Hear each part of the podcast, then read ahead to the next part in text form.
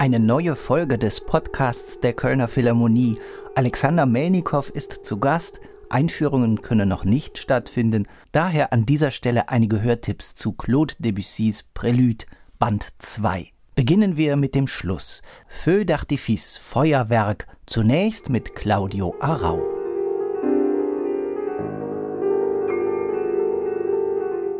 Entstanden ist diese Aufnahme kurz bevor sein Spiel in den 80er Jahren etwas an Fokussierung verloren hat. Hier zeichnet sich schon ab, für Arau ist dieses Stück wie ein Erbe von Franz Liszt, aber Virtuosität bitte nicht als Selbstzweck, sondern im Dienste der Musik. Er verschießt sein Feuerwerkpulver nicht im vordergründigen Sinne. Jetzt dasselbe Stück mit Christian Zimmermann, nach der Einspielung mit Arturo Benedetti Michelangeli sicher eine der ganz großen Aufnahmen dieses Zyklus. Zimmermann 1991.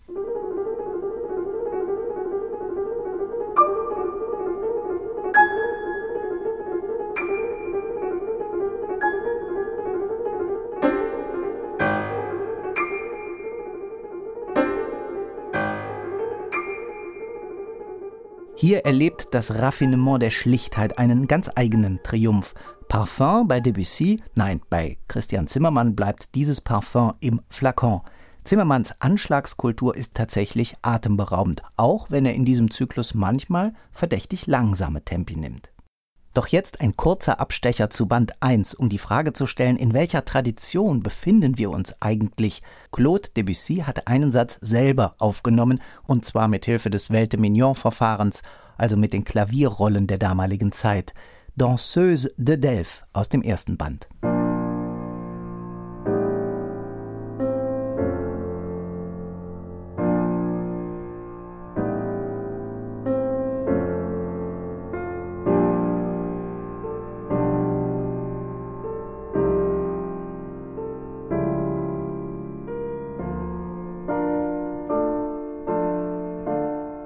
Claude Debussy war kein wirklicher Übemeister am Klavier, nie ein richtiger Arbeiter, daher hat er wohl auch keinen Konservatoriumsplatz bekommen, aber er war gewandt, er war geschmeidig und er war unpathetisch. Das hört man auch in dieser Aufnahme. Und jetzt zu den statisch scheinenden Akkorden wieder zurück in Band 2, Feuille morte, welkes oder gestorbenes Laub. Zunächst zu dem Franzosen Samson François, Jahrgang 1924, Boulanger-Student, 1970 bei den Aufnahmen für seinen Debussy erleidet der starke Raucher einen Infarkt und stirbt kurz darauf.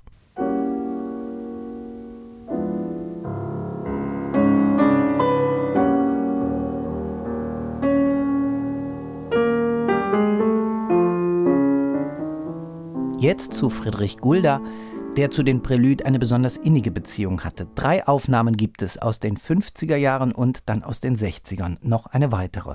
Die früheren Aufnahmen leben von Unbefangenheit. Sie zeigen Gulda im Zenit seiner virtuosen Kraft, aber auch, dass er jede Form von Sentimentalität komplett meidet.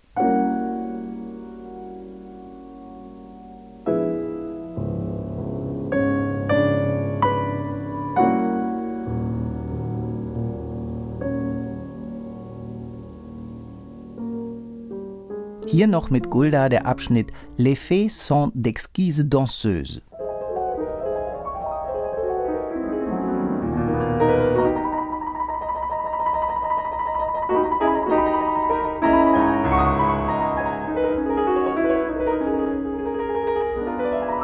Das ist eine fast eisige Virtuosität. Auch die kleinsten Motive spielt er entschieden aus. Das hier war übrigens die Aufnahme von 1957 und es ist typisch für diese früheren Einspielungen. Rasante Tempi einerseits, rhythmische Intensität andererseits, nur mal eine nackte Zahl. 1957 braucht er für diesen zweiten Band gerade mal 31 Minuten. Und damit zu einem der anderen großen Debussy-Interpreten, Arturo Benedetti Michelangeli. Ich spiele nicht für andere, sondern für mich selbst, im Dienste des Komponisten, hat er gesagt. Er war ja eine Diva, konnte zumindest so sein, ein Exzentriker, ein Launischer und ein Sicherheitsfanatiker. Das hört man auch in seinem Spiel. Hier noch einmal Feuille Mord mit Benedetti Michelangeli.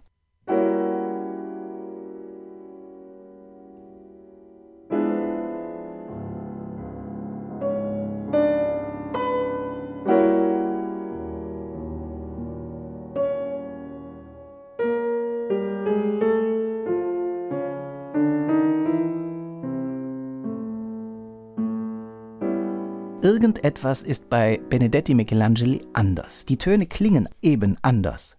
Und dafür gibt es Gründe. Das habe ich mal den Produzenten und Pianisten Kurt Gaben gefragt, der diese Aufnahmen von Benedetti Michelangeli begleitet hat. Michelangeli hat bei der Aufnahme in drei Meter Abstand, von dem Publikum aus gesehen halb rechts, einen zweiten Flügel stehen gehabt, hat da unten hat das Pedal getreten, einen Keil zwischengeklemmt und hat ihn mitschwingen lassen.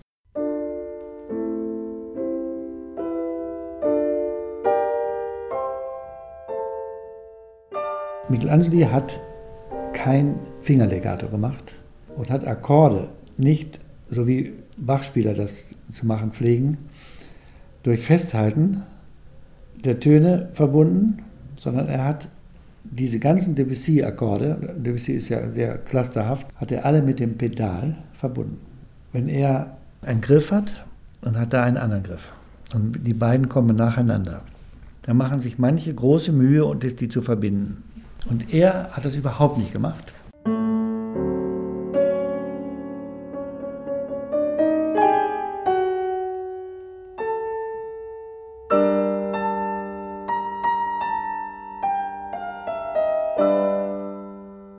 Benedetti Michelangeli war ja immer umstritten und blieb vielen ein Rätsel.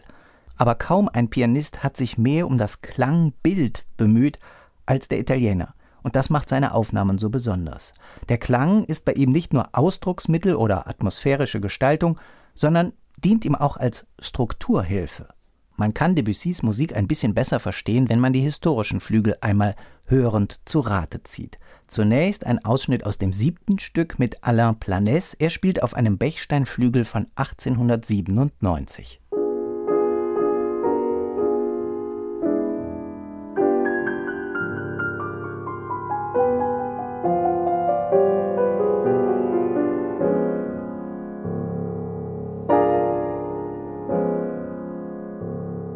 Jetzt ebenfalls das siebte Stück mit Alexei Ljubimov.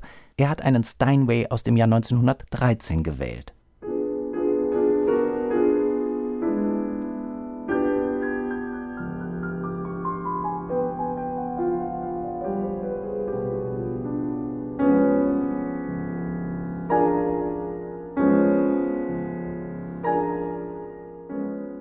Diese historischen Flügel, die ja den unseren heutigen sehr verwandt sind, leben davon, dass das Pedal ungleich feiner reagiert hat, unter anderem. Und die Klangflächen lassen sich auf diesen Instrumenten noch anders darstellen als auf den heutigen. Deswegen jetzt hier eine Gegenüberstellung von Les Tiers Alternés, zunächst mit Alain Planès und danach direkt Jewgeni Koroljow auf einem modernen Flügel.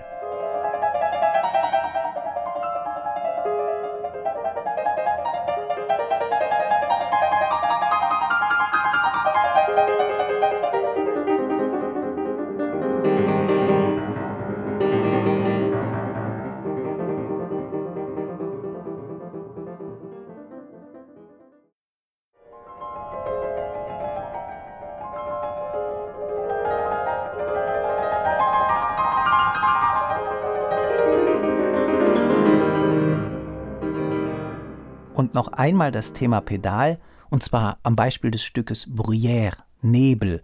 Und Michael Korstig spielt und erklärt es.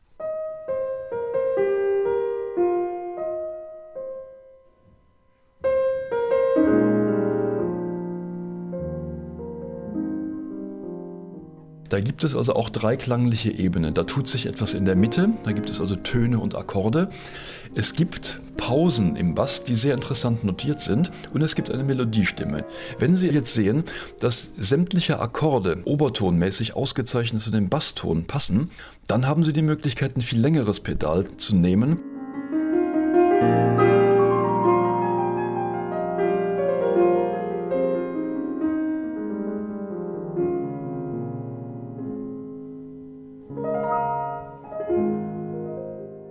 Extreme der Aufnahmegeschichte gibt es reichlich. Da gibt es maßlose Vernebelungen durch das Pedal und sehr harte Rhythmisierungen oder aber auch betont wattig, weich gezeichnete Linien.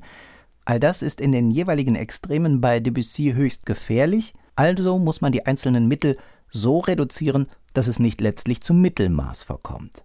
Das ist beispielsweise auch bei Pierre-Laurent Aimard vorhanden, eine Aufnahme von 2012 am Beispiel des Prelude Ondine Das ist der achte Satz, überschrieben mit Scherzando.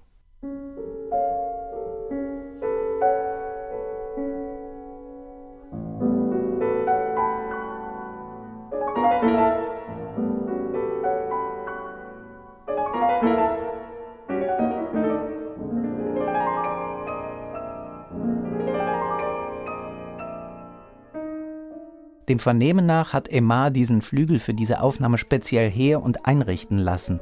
Und in der Tat, dieses Instrument klingt für einen modernen Steinway geradezu sanft und weniger spitz, vor allen Dingen weniger grell.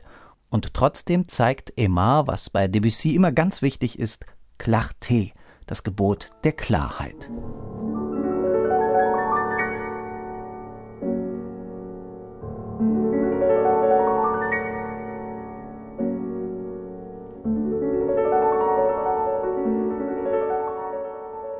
An letzter Stelle der Pianist, der in Köln in der Philharmonie zu Gast sein wird, Alexander Melnikow. Auch er hat eine wunderbar farbig austarierte, höchst sensible Aufnahme dieses zweiten Bandes vorgelegt.